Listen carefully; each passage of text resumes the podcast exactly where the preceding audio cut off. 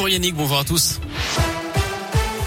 On commence par vos conditions de circulation. Dans la région, c'est fluide actuellement sur les grands axes. À la une, un enfant ukrainien sur deux a été déplacé depuis le début de l'invasion russe il y a un mois, jour pour jour. C'est le bilan de l'UNICEF ce matin. 4 300 000 enfants au total qui ont dû quitter leur logement. Ce matin, la ville de Lugansk, jumelée avec Saint-Etienne, a été bombardée. Au moins 4 personnes, dont deux enfants, ont été tués. Côté diplomatie, c'est une journée chargée qui s'annonce à Bruxelles. Les chefs d'État et de gouvernement occidentaux doivent participer aujourd'hui à un sommet commun de l'OTAN, du G7 et de l'Union européenne. Faut-il rendre à nouveau le masque obligatoire en intérieur? C'est notre question du jour sur radioscoop.com.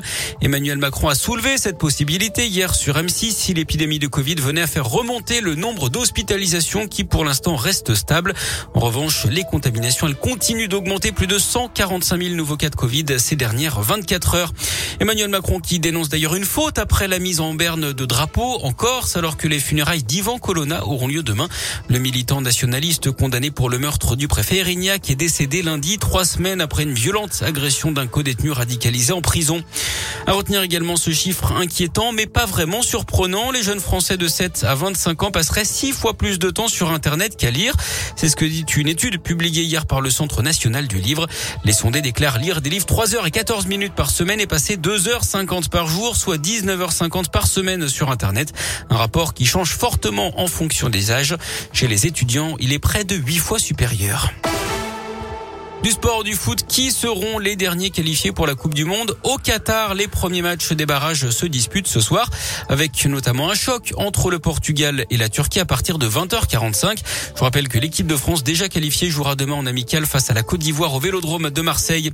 En tennis, le premier tour du Masters 1000 de Miami avec des Français attendus sur les cours aujourd'hui. Tsonga, Humbert, Rinderkner, Bonzi et Alizé Cornet.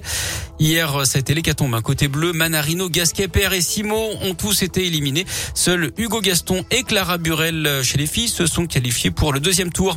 Et puis pour terminer, on connaît les huit premières petites phrases retenues pour le prix Presse Club Humour et Politique des sorties de nos hommes et femmes politiques hein, qui ont marqué l'année. On retrouve Fabien Roussel, le candidat communiste à la présidentielle, qui avait dit les stations-service sont le seul endroit en France où celui qui tire le pistolet est aussi celui qui se braquer. Anne Hidalgo avec ça roule mieux, ça roule vraiment mieux à Paris devant la Fédération des industries des équipements pour véhicules ou encore Thierry Solaire, député la République en marche à qui on doit mon anatomie fait que si j'ai le cul entre deux chaises, je suis parfaitement assis.